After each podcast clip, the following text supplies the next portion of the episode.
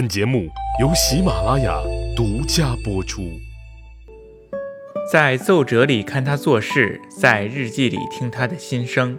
听众朋友，你好，欢迎收听《奏折日记里的曾国藩》。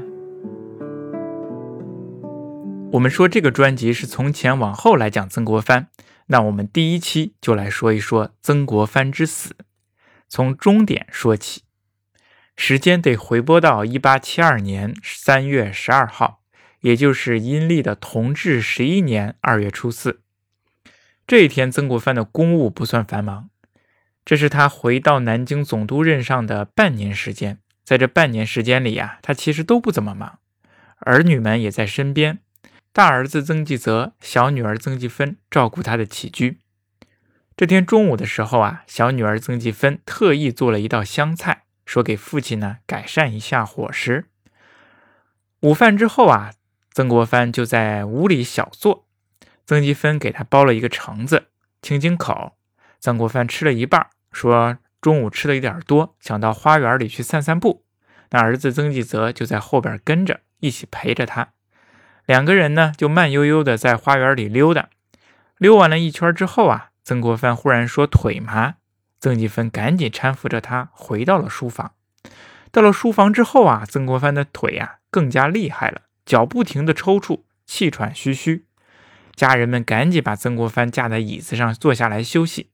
就这样，曾国藩在那里休息了一下，端坐三刻，然后他就去世了，没有留下任何遗言。这就是曾国藩去世的情形。他死得非常的干脆，死得利索。没有任何声音，也没有痛苦，死的是那么安详。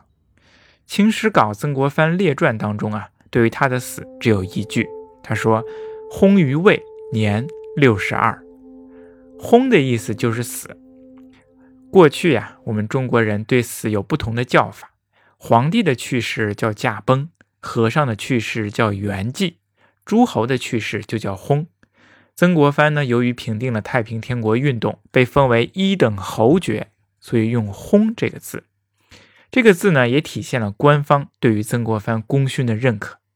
薨于位，意思就是他在官任上去世的。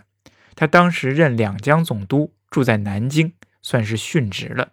《清史稿》呢是国家级的史书，一般呢都记录非常重要的事情，惜字如金，而且字含褒贬。所以，对曾国藩的死，自然就这一句话。但是，曾国藩的年谱里对于他的去世啊，却记载非常丰富，还增加了不少中国传统史学的谶纬说法。你比如说，上面就这么说：是日，金陵微雨，天色阴暗，忽火光逐城中，江宁、上元两县惊出救火，足无所见。但见红光圆如镜面，出于天西南域，良久渐微。这就把曾国藩的死和天象给联系起来了。他说这一天呢，南京城里是天色阴暗，哎，他用了阴惨这个词，下着小雨儿。忽然间呢，江宁和上元这两个县呢，就有人说喊失火了，民众们赶紧跑出来救火。但结果发现不是火光，却是红光，就在西南的天域里。红光啊，圆如镜面，就仿佛是正要落山的红日，良久才慢慢的消失。当时呢，有没有下雨呢？不好说。当时的天气记录啊，并不是非常的科学和完备。但是西南边呢出现红光，八成呢，我觉得是假的。这就是我们中国传统史学呢，讲究天人感应，天出异象必出大事。所以说，当有大事发生的时候，往往会附加异象。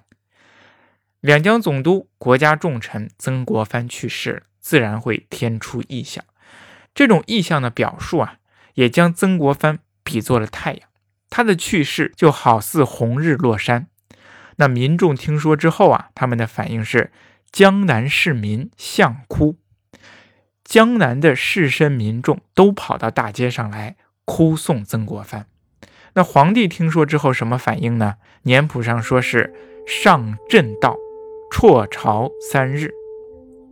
这就是曾国藩的死。这是他临死之前做的一些事情，以及当时的士绅民众和朝廷的反应。那么我们话又说回来了，那曾国藩死的确实是突然。那么在此之前，曾国藩他有没有感觉到自己大期将至呢？他会有怎么样的准备，又有怎么样的心理活动呢？好在呢，曾国藩每天都在写日记，直到临死前的一天晚上。所以，我们通过日记啊，可以来追踪他的内心。我们就来看一看他临死前初二晚上这一天的日记写了什么，可以窥见他临死之前的日常生活。这天日记的第一句话，他就这样写：早饭后清理文件。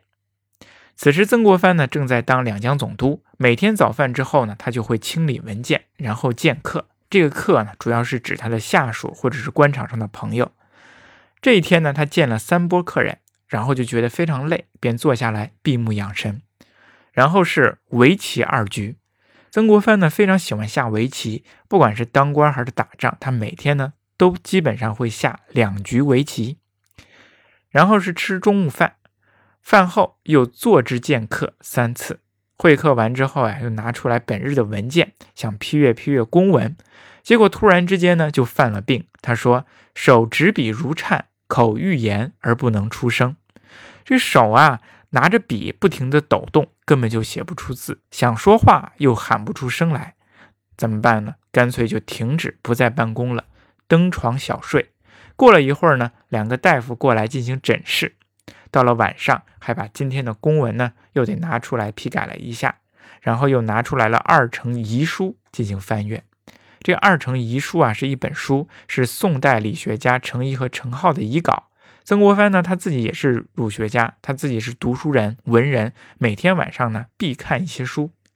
最后日记的最终写道：“二更四点睡，尚能成寐。”二更呢是九点到十一点，二更四点大概是现在十点半到十点四十的样子。到了这个点的时候呢，曾国藩就登床睡觉了。尚能成寐，这一天好像睡得还不错。这就是曾国藩的一天。去世前在两江总督任上，他基本上都是这样度过的：清理文件、会客、下棋、读书。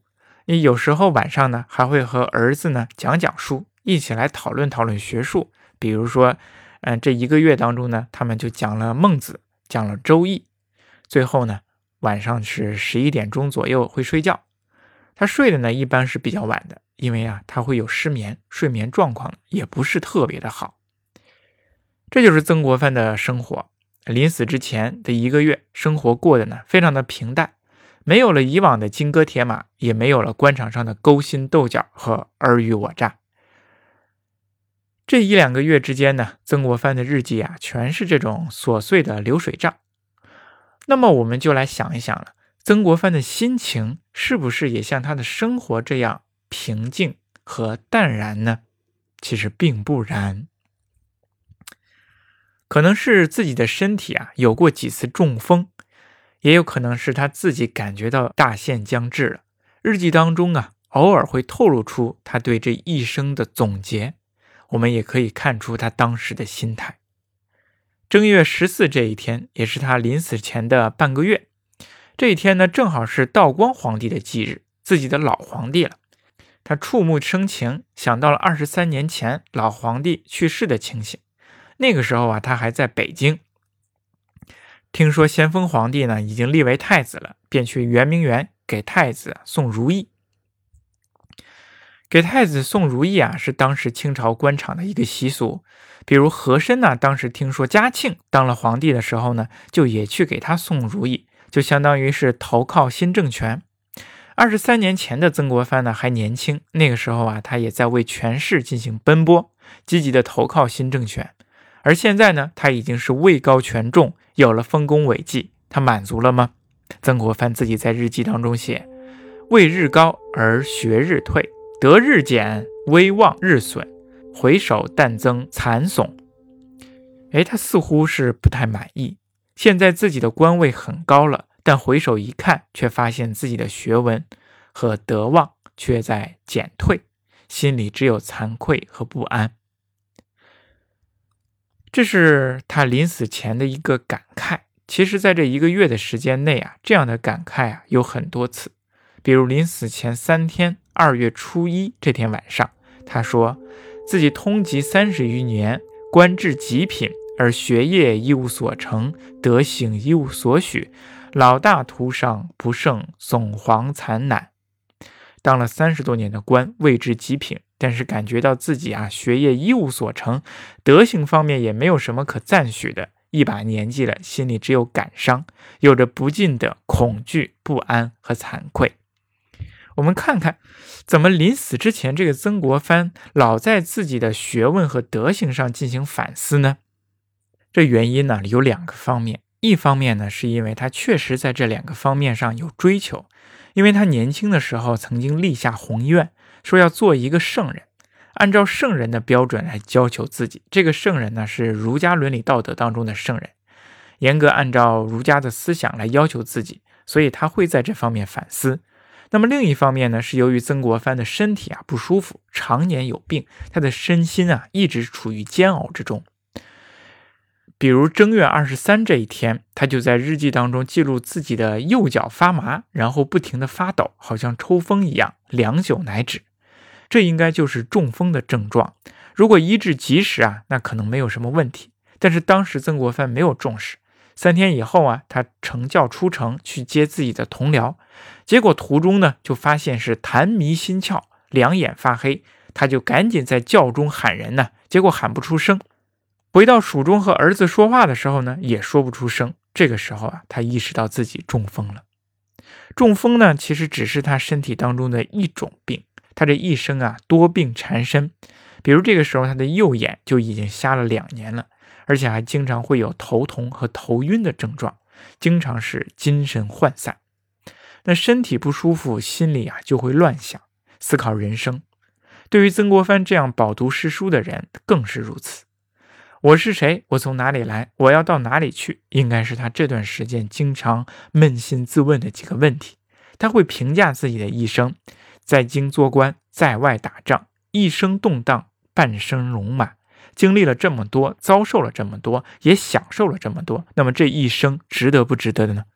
官场上做的非常厉害，位高权重，但是生活的意义就是这样吗？他确实也追求位高权重，不然他年轻的时候不会活跃于官场之中，各种交际。但是，一旦获得了，他就会思考：这真的是自己想要的吗？自己的学问、自己的德行和修行，似乎因为这个受到了影响。那么这样到底值不值呢？